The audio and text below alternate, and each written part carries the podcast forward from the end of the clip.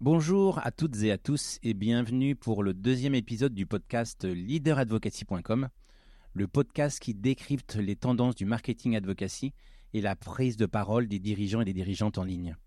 Je suis Patrice Hiller du site leaderadvocacy.com et je voulais tout d'abord vous remercier euh, de l'enthousiasme et des retours très positifs que nous avons eus suite ah. au premier épisode avec Fred Cavada il y a 15 jours.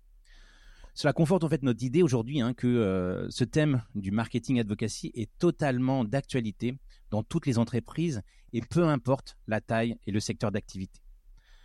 Revenons aujourd'hui avec euh, notre invité et j'ai le plaisir d'accueillir euh, Bruno Friedlanski. Bonjour Bruno. Bonjour Patrice et bonjour à tous les auditeurs. Alors Bruno, en fait, on t'accueille aujourd'hui, donc tu es le deuxième invité et tu es donc un consultant en influence professionnelle. Euh, tu es auteur euh, d'un ouvrage aux éditions Kawa, qui est donc euh, sorti pour sa quatrième édition en mars, qui s'appelle Maîtriser LinkedIn. Donc tu conseilles, tu accompagnes des professionnels dans leur présence et leur influence digitale, du dirigeant, des COMEX ou des collaborateurs. Et tu animes aussi pas mal de formations sur la leader advocacy, sur le social selling et je pense même qu'un jour on, on, éventuellement reprendra un rendez-vous parce que c'est une thématique qui est toujours intéressante sur le social selling. Parce que souvent on voit vraiment sur une fonction très euh, euh, la prise de parole sur la leader advocacy mais je pense qu'il y a encore beaucoup à faire sur la partie social selling. Et enfin tu travailles aussi beaucoup dans les formations autour de l'emploi advocacy et l'influence euh, professionnelle.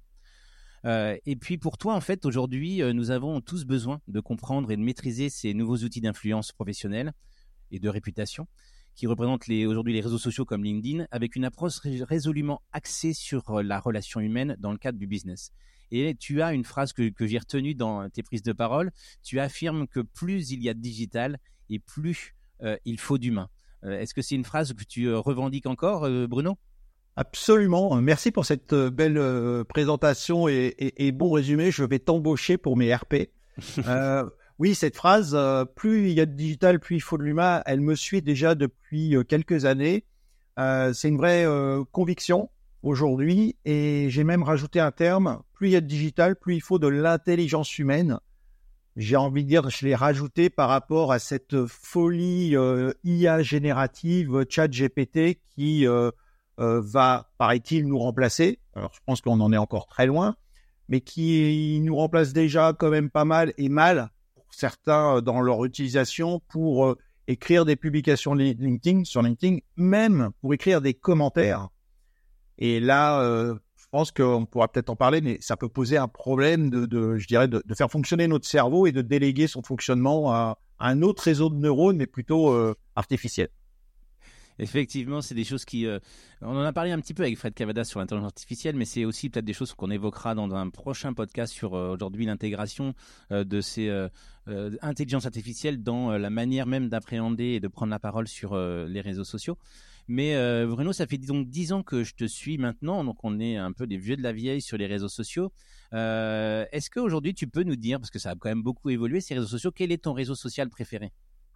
Oh bah, Sans surprise, hein, ça va être LinkedIn non seulement c'est mon réseau social préféré, mais c'est quasiment le seul que j'utilise euh, réellement.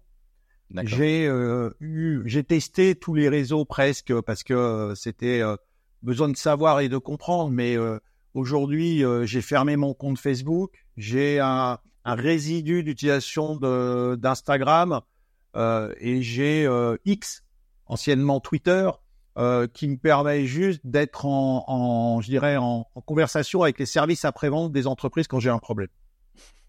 D'accord, une utilisation un peu particulière de, Twitter. Euh, oh, donc là, on est forcément aujourd'hui sur un podcast qui, terme, euh, qui gère en fait toute la partie leader advocacy. pour toi, aujourd'hui, est-ce que tu as une, une, définition tu pourrais partager avec nous autour de cette thématique de la leader advocacy? Alors oui, ma définition qui est, qui, qui, est qui, est une parmi d'autres, je pense. En fait, pour moi, c'est le pendant, c'est le, le, je dirais même que c'est un prérequis de l'employé advocacy. On aura certainement l'occasion d'en discuter. On parle beaucoup d'employé advocacy. On a parlé d'abord d'employé advocacy avant de parler de leader advocacy. Pour moi, c'était une erreur. Euh, c'est la prise de parole euh, de, des dirigeants, des PDG, DG, des CODIR, COMEX, euh, des managers sur les réseaux sociaux qui sont des, des carrefours d'audience, des plateformes de conversation. En fait, c'est la leader advocacy pour moi, c'est le prolongement des conversations qu'ont tous ces dirigeants sur ces nouveaux territoires digitaux, et c'est de prolonger ce qu'ils font en fait tous les jours, mais avec un nouveau médium et une nouvelle capacité de toucher leurs audiences et d'étendre même leurs audiences. D'accord. Alors, en fait, on, s'aperçoit quand même qu'il y a une étude assez récente, par exemple, d'une agence qui s'appelle Invox et qui euh, a étudié un panel euh, assez large de, dirigeants d'entreprises qui prend la parole euh, sur les, réseaux sociaux. et ils sont aperçus que ces dirigeants diffusaient en moyenne deux fois par mois. Alors, deux fois par mois, c'est pas forcément toujours une tribune, hein. ça peut être un partage simple, donc c'est une action, on va dire, deux fois par mois sur LinkedIn. et donc ça veut dire qu'il peut y avoir 15 jours entre les deux, entre les prises de parole. Oh. donc il y a encore en fait beaucoup de travail à faire, mais toi qui as suivi donc l'évolution de ce, réseau social LinkedIn, est-ce que tu sautes, tu, vois quand même aujourd'hui une évolution importante du volume et, en tout cas du nombre de personnes qui prennent la parole sur les réseaux sociaux et sur LinkedIn en, tant que dirigeant et dirigeante? Alors je dirais qu'il y a une vraie évolution, une augmentation pour tout ce qui est petite entreprise, euh, peut-être start-up, mais parce que ça fait peut-être plus partie de leur ADN.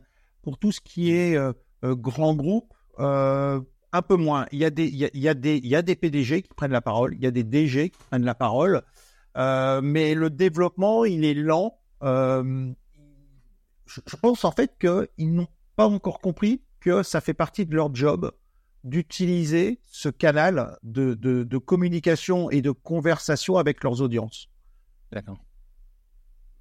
Parce que aujourd'hui, donc là on parle beaucoup de LinkedIn euh, parce que c'est ton réseau social donc qui est euh, favori. Mais est-ce que pour toi aujourd'hui, euh, ben pour justement un dirigeant ou une personne dirigeante dans une entreprise, il y a quand même des réseaux sociaux qui sont incontournables à ne pas manquer en tout cas en termes de présence en ligne pour ces personnes-là? Alors il y a deux choses dans, dans ta question. Enfin, je vais prendre un peu un contre-pied. Est-ce qu'il y a des réseaux sociaux incontournables? J'ai presque envie de te dire euh, non. C'est-à-dire que un, leader, un patron d'entreprise peut développer son entreprise sans aller sur les réseaux sociaux. C'est pas c'est pas une obligation indispensable. On a existé sans les réseaux sociaux. Aujourd'hui, certes, ils existent, certes, ça donne des avantages, mais est-ce que c'est incontournable? Euh, C'est pas c'est pas c'est pas indispensable. Ensuite, en fonction de son secteur d'activité, en fonction de son besoin, en fonction de euh, de, l'audience qu'on veut toucher, bah il y en a qui sont euh, plus importants que d'autres. Alors LinkedIn est un petit peu à, part parce que c'est le seul qui se revendique B2B. Euh, mhm. Il n'y a pas d'équivalent. Tous les autres sont plutôt grand public avec des utilisations professionnelles. Je pense notamment à, à, Twitter, enfin X maintenant, qui, qui sur lesquels euh, on, a aussi bien du grand public que du euh, professionnel. On voit les politiques, on voit les journalistes. Euh, c'est utilisé dans ce sens professionnel. et les PDG aussi pour prendre la parole, puisque à partir de ce moment-là, ils peuvent toucher donc et, une audience politique, une audience journalistique, et donc avoir à atteindre les médias, si vous voulez, si tu veux. Les, LinkedIn, lui, il est sur une sphère plutôt professionnelle. Donc, euh, si on doit aller sur un domaine professionnel, bah, il n'y a que LinkedIn, donc il est incontournable, mais il est tout seul. Sur les autres, après, euh, bah, à, chacun de prendre euh, la main sur, sur TikTok, sur Instagram, sur Snapchat, sur, sur Facebook et sur d'autres, dans d'autres pays ou sur des verticaux qui peuvent permettre de toucher son audience. La vraie question, c'est de se dire en quoi le réseau social est un outil de travail qui peut m'être utile pour atteindre les objectifs que je veux atteindre à titre individuel en tant que, en tant que dirigeant et pour mon entreprise. Hmm. Alors nous, on constate aussi souvent qu'une des portes d'entrée de LinkedIn, c'est que souvent il est quand même très très bien référencé euh, sur Google notamment.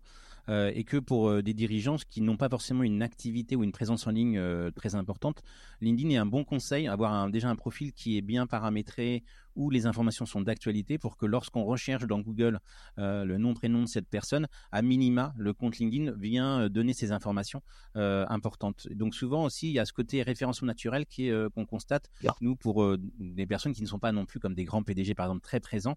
ben, en tout cas, c'est un moyen simple dans Google d'avoir des, des, éléments positifs qui remontent sur son référencement naturel. Absolument. En fait, dans LinkedIn, tu vas définir un peu ton, ton site personnel professionnel, ce que moi j'appelle une carte d'identité professionnelle digitale. Et si j'ai ton nom, prénom, je le tape dans Google, ton site LinkedIn, ton profil LinkedIn sort en premier, mais qu'il soit bien rempli ou mal rempli. Ce matin, je regardais le, le, profil d'un patron d'une très grosse agence de com. Euh, il est président. Tu vas sur son profil, tu tombes sur le fait, en mise en avant, en fait, c'est euh, son job précédent dans une autre agence qui date d'il y a quelques années. Donc le profil n'est pas mis à jour. ce que tu dis est vrai, mais que ça soit bien rempli ou mal rempli, de toute façon, le profil sort en premier et là, on donne de bonnes informations qui créent un bon a priori pour euh, euh, valider une recommandation, pour prendre contact, ou on se tire une balle dans le pied et ça crée une dissonance cognitive, euh, une information qui, qui, passe pas, qui n'est pas comprise, qui n'est pas cohérente, et on stoppe la conversation. Alors justement, euh, euh, il y a une thématique aujourd'hui euh, autour de LinkedIn, une discussion entre on va dire les anciens, les nouveaux, les gens qui, qui arrivent et qui parlent sur, les, sur, sur ce réseau social, ce qu'on appelle la Facebookisation. Euh, de LinkedIn où finalement on a des posts très très personnels, voire euh, des vacances en tout cas qui apparaissent sur euh, LinkedIn. Alors il y a une frange des gens qui disent mais non mais ça n'a rien à voir ici, d'autres qui disent bah si c'est très bien, c'est la personne qui qui parle en fait de son, son quotidien. Aujourd'hui, toi, cette perception là, cette évolution là, est-ce que tu la considères comme positive, négative? En fait, j'ai une réponse là-dessus. C'est c'est pas LinkedIn qui se Facebookise, c'est les gens qui se Facebookisent et qui viennent sur un réseau professionnel euh, faire quelque part du euh, hors professionnel, du, voire même du personnel. Alors effectivement, euh, il, peut y avoir deux visions, c'est-à-dire que on peut se dire, ben, LinkedIn, je vais mélanger le pro, le perso, je suis moi-même entre guillemets. Si l'authenticité sur les réseaux sociaux n'existe pas, donc c'est une vaste fumisterie pour moi de, de, de, parler d'authenticité, puisqu'on est toujours dans un rôle. Dans une entreprise, on est dans un rôle. Euh, on va, il y a des codes, on respecte et on vient, on vient pas avec une vraie authenticité. Il faut être aligné avec ses convictions, mais le côté authenticité, on pourrait en parler pendant des heures. Tu pourrais même faire une émission dessus. Mais euh, Excellente idée, je, le note, je le note. Ouais, le côté euh, euh, Facebookisation, en fait, il est, il est lié à deux choses pour moi. Le fait que euh, Facebook ait un peu perdu son attrait et la période Covid. La période Covid, elle a quand même euh, donc confiné toutes les personnes chez elles. Le seul moyen qu'on avait d'un point de vue professionnel de rester en contact, c'était LinkedIn. Et donc il y a eu euh, une vague d'arrivée sur LinkedIn pour pouvoir continuer à avoir une activité professionnelle, à toucher des, les, professionnels. Et en même temps, euh, eh ben, on y a mis euh, aussi euh, bah, des habitudes d'utilisation des autres réseaux sur ce réseau professionnel. Alors c'est effectivement des gens se plaignent, mais en fait, euh, il y a deux visions. Pourquoi on n'aurait pas un réseau purement professionnel dans lequel on n'a que des conversations professionnelles, mais parce que on a besoin d'apprendre, on a besoin euh, de, se confronter avec nos pairs, on a besoin de, discuter, mais sur des sujets qui sont nos sujets plutôt, euh, entre guillemets, pro. Et puis, euh, bah, le, le, perso, on, va l'exprimer ailleurs. Des gens, dont je fais partie d'ailleurs, hein, ont le droit de se dire, restreignons un espace sur le domaine professionnel, et puis faisons le personnel ailleurs. Et puis il y en a d'autres qui vont se dire, bah en fait, on est une, un humain, c'est un individu qui a euh, et son activité pro et son activité perso. Les deux peuvent être euh, euh, mélangés. Et donc, bah, je suis sur cet espace et je fais, entre guillemets, ce que je veux. Je m'exprime au, titre perso et pro. Donc, mmh. il y aura toujours de toute façon entre guillemets, ce que je vais appeler un peu des conflits de génération, mais des conflits de d'utilisation d'un réseau euh, bah, LinkedIn, pour moi, c'est aussi comme la, la Terre, comme la planète. C'est-à-dire qu'il y a des gens avec qui on est d'accord, pas d'accord. Il y a des choses qui nous intéressent, d'autres qui nous intéressent pas. Bah, on retrouve tout ce monde et tous ces sujets sur, euh, sur LinkedIn, à chacun d'aller reconstruire un peu son, son, son réseau d'intérêt, euh, mmh avec effectivement bah, le mode de fonctionnement du réseau, l'algorithme et euh, la décision de, de ce que l'on voit qu'on y soit intéressé ou pas intéressé. Il y a une question qui, peut suivre aussi hein, ton, ton discours là, c'est de se dire aujourd'hui, euh, c'est souvent une question qu'on nous pose, nous, à leaderadvocacy.com, c'est de se dire, aujourd'hui, moi, euh, quand je suis sur LinkedIn, euh, est-ce que je dois accepter tout le monde? Est-ce que je dois accepter que les gens que je connais? Est-ce que je dois accepter les gens de mon entreprise? Par exemple, parce que des fois, on se dit toujours, bah tiens, quelqu'un de mon entreprise, si je la refuse, ça peut être assez mal vu dans l'entreprise. Donc, aujourd'hui, est-ce que il est pour toi, il est conseillé ben, de, sélectionner, d'avoir un profil plutôt restreint ou de l'ouvrir totalement pour justement avoir beaucoup plus de, de, de personnes concernées par ce qu'on poste Alors, il n'y a pas de bon et de mauvaises décisions par rapport à ça. En fait, le profil, il doit être un prolongement de qui on est dans la vraie vie.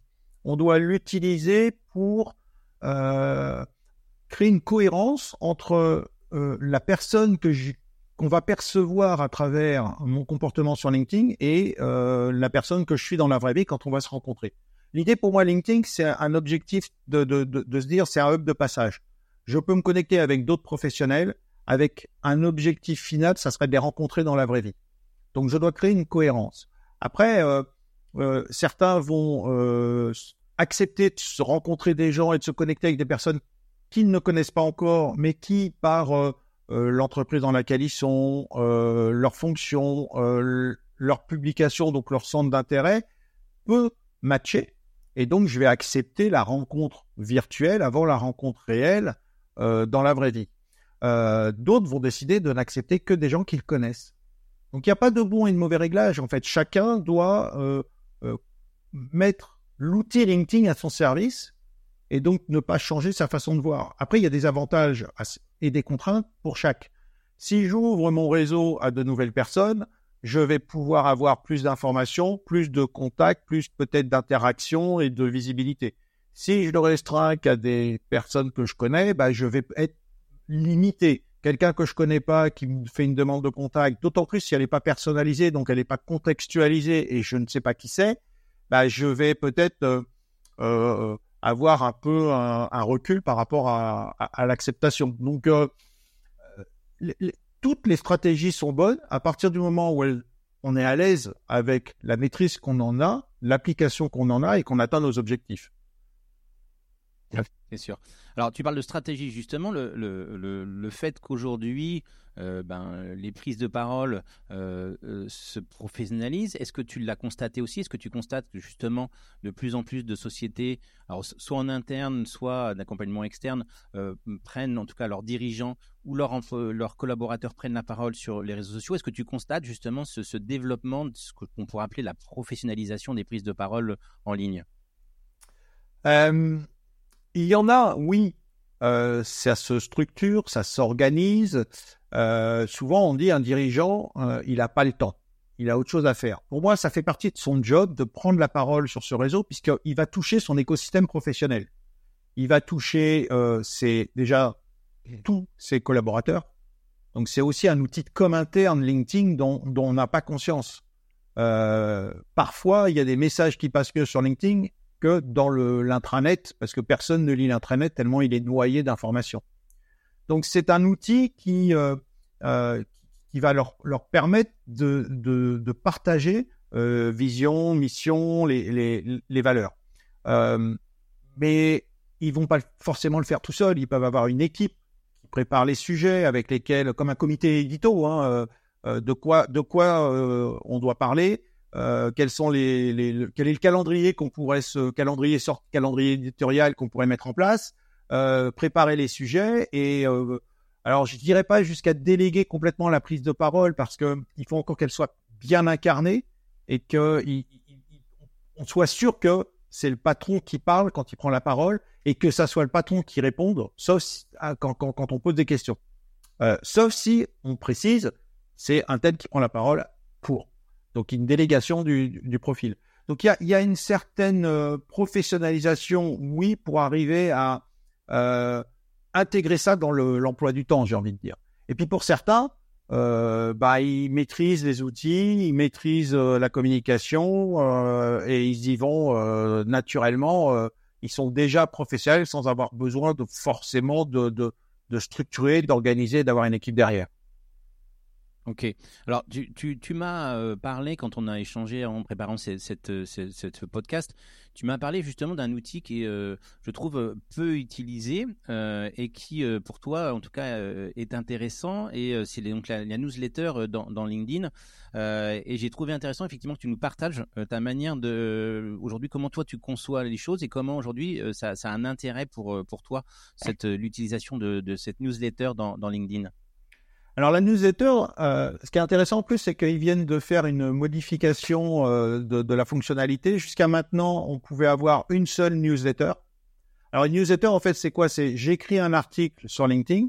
Je peux tenir un, comme un blog hein, au, sein, au sein même de la plateforme LinkedIn. Donc je peux écrire un article et cet article après est diffusé par email à toutes les personnes qui sont abonnées. Donc c'est cette notion de newsletter. Désormais, on peut en avoir cinq. Donc, euh, et en activant le statut créateur, qui est un statut de, euh, qui donne accès à des fonctionnalités dans la newsletter, c'est assez intéressant de le faire sur, sur LinkedIn.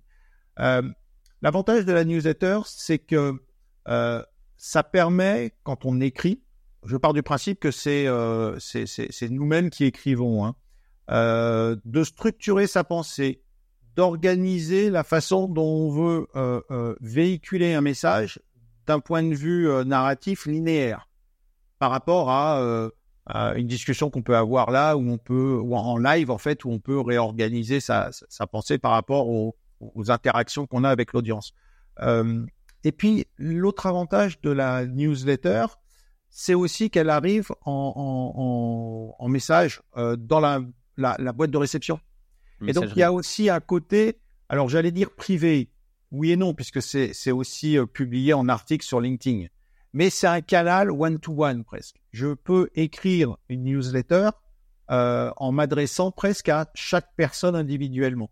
Et c'est un peu dans cet esprit que moi je les rédige.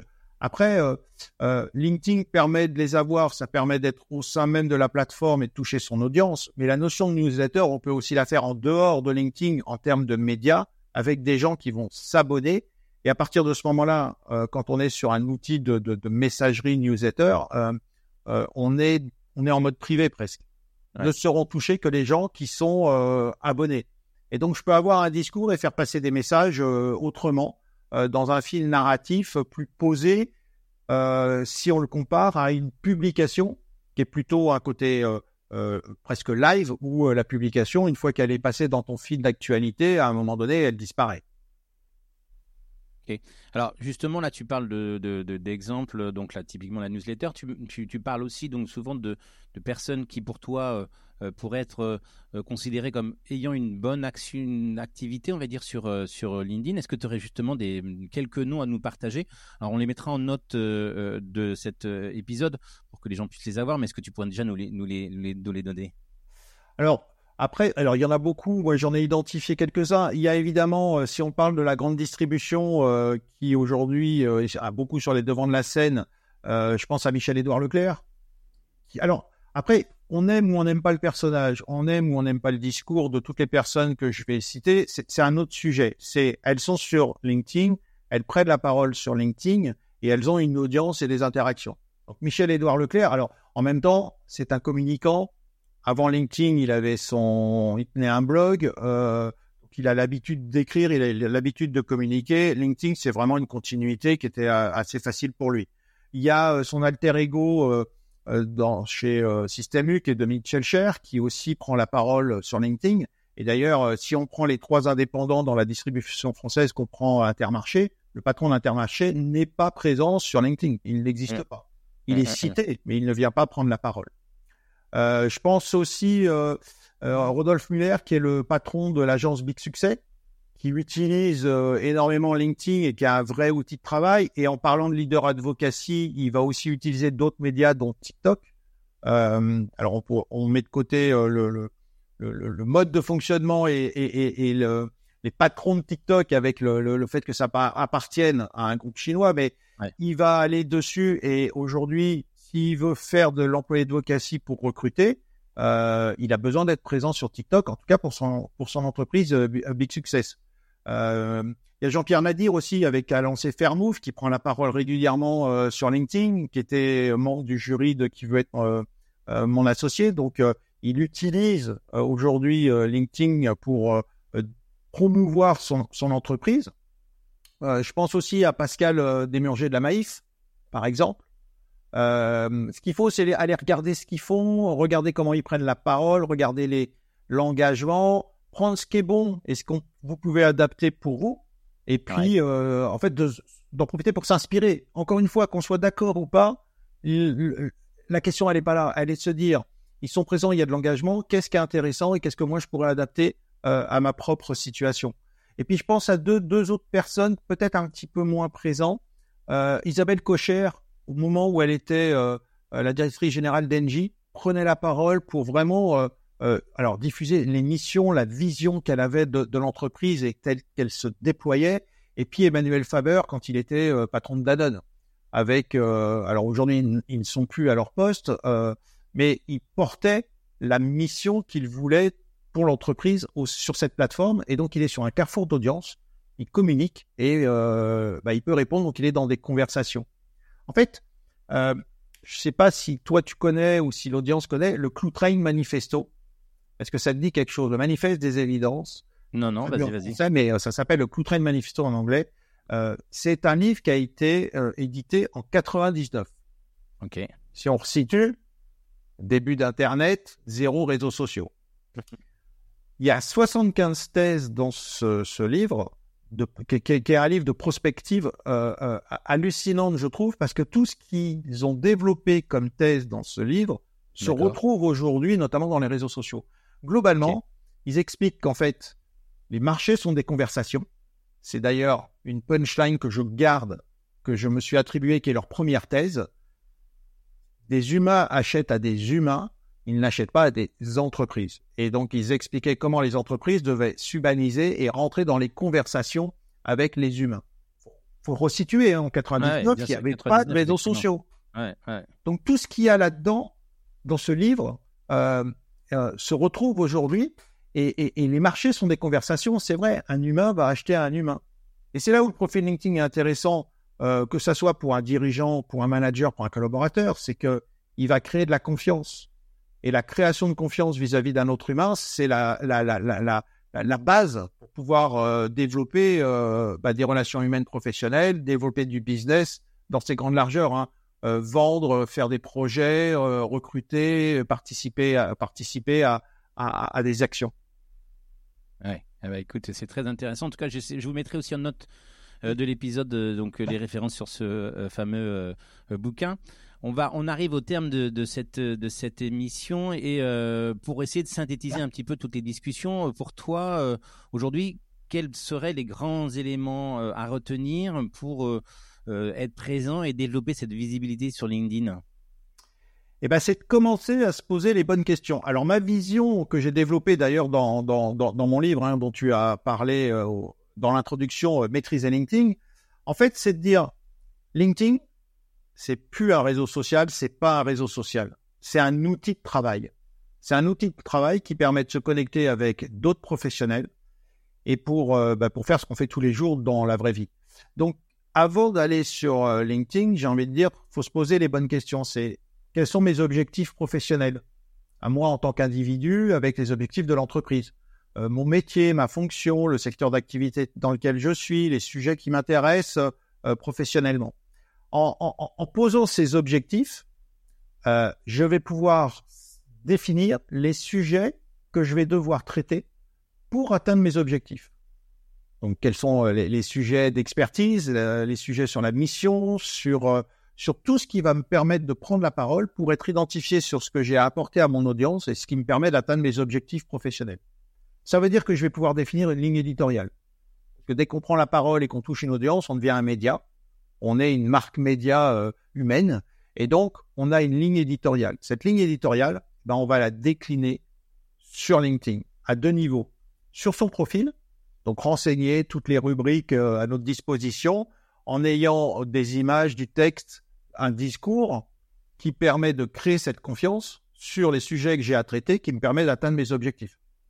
Et, donc le côté un peu statique, je suis présent, et pour exister sur LinkedIn, il faut prendre la parole, il faut être dans cette conversation. C'est une plateforme de conversation, euh, LinkedIn. Et donc, c'est les commentaires, les publications que je vais faire, les repartages euh, que je vais faire, les partages d'informations que je vais capter euh, euh, sur Internet ou dans les médias, avec mon argumentaire que je vais pouvoir faire. Et donc, c'est toute l'expression en fait de ma ligne éditoriale qui fait que eh ben, je vais pouvoir développer une visibilité sur LinkedIn utile. Parce qu'il ne faut pas oublier qu'il y a trois choses qui sont prises en compte. C'est mon profil, mes contenus, c'est ma prise de parole. Et quand je fais ça, je m'adresse à mon audience, à mon réseau, les gens avec qui je suis connecté. Et donc, je dois aussi avoir un réseau qui est cohérent par rapport à mes sujets pour qu'ils interagissent dessus. Et d'ailleurs, si je veux reboucler avec une question que tu m'as posée, qui j'accepte dans mon carnet d'adresses, c'est intéressant d'accepter des personnes qui sont plutôt actives sur LinkedIn pour que lorsque je vais publier, elles interagissent dessus pour que je développe des conversations et donc de la visibilité. Euh, pour toi, il ne faut pas valider forcément tout le monde. Il faut aussi regarder euh, l'activité de la personne euh, en fonction de cette activité aussi, de se dire, bah voilà, c'est quelqu'un qui sera en interaction avec moi, donc j'ai intérêt à, valider sa, demande de contact. Quoi. C'est aussi important de regarder ces éléments-là, quoi, pour toi. Oui, parce qu'en en fait, alors il y a plein de, de, tentatives de décodage de l'algorithme avec des, des, des, vérités, des contre-vérités. L'algorithme, en fait, il comprend une chose, le clic. Si je prends la parole, que j'ai des clics, c'est-à-dire un like, euh, un partage ou des clics sur un clavier pour écrire un commentaire, LinkedIn va comprendre qu'en fait, quand j'ai pris la parole à travers mon profil, je, suis pertinent pour mon réseau puisqu'il s'engage dessus. D'ailleurs, que mon réseau vienne valider ce que je dis ou euh, m'insulter parce qu'il n'est pas d'accord, LinkedIn comprend qu'en fait, euh, il y a une adhésion. C'est tout. Il n'y a pas d'analyse de, du, sentiment, si tu veux. Il y a de l'interaction, oui. Ouais, donc le, clic valide l'interaction. Je prends l'exemple euh, souvent, euh, je te dis, tu, tu as un profil parfait. Tu es l'expert de la couleur bleue. Ton discours sur la couleur bleue est le meilleur du monde. Tu as une ligne édito parfaite. Tu prends la parole auprès de ton réseau, sauf que tu as construit un réseau avec des gens intéressés par la couleur rouge. Bah, pour LinkedIn, il n'y a pas d'engagement puisque les rouges ne cliqueront pas sur les bleus. Et donc, c'est pas pertinent. Mais c'est pas un jugement de valeur de toi. C'est juste que tu as oublié de construire un profil en version outil de travail en te connectant avec les bonnes personnes, celles qui sont intéressées par tes sujets. Mmh ok, bah écoute, merci en tout cas Bruno euh, de tous ces éléments de précision euh, très très intéressantes pour, euh, pour je pense, nos auditeurs. Merci encore pour cet échange. je vous rappelle que vous pouvez retrouver Bruno sur ses réseaux sociaux. Hein. Euh, alors c'est assez simple, hein, c'est Bruno Friedlanski. mais je vous mettrai aussi dans les notes de l'émission euh, quelques-uns de ses réseaux et notamment son compte euh, LinkedIn. pour nous, on va se retrouver. la prochaine date, c'est donc le 3 octobre, avec également encore une belle rencontre autour de la leader advocacy. Et entre-temps, vous pouvez aller sur notre site pour découvrir les différentes audiences, les différentes interventions sur leaderadvocacy.com. Merci et à dans 15 jours. Merci Patrice.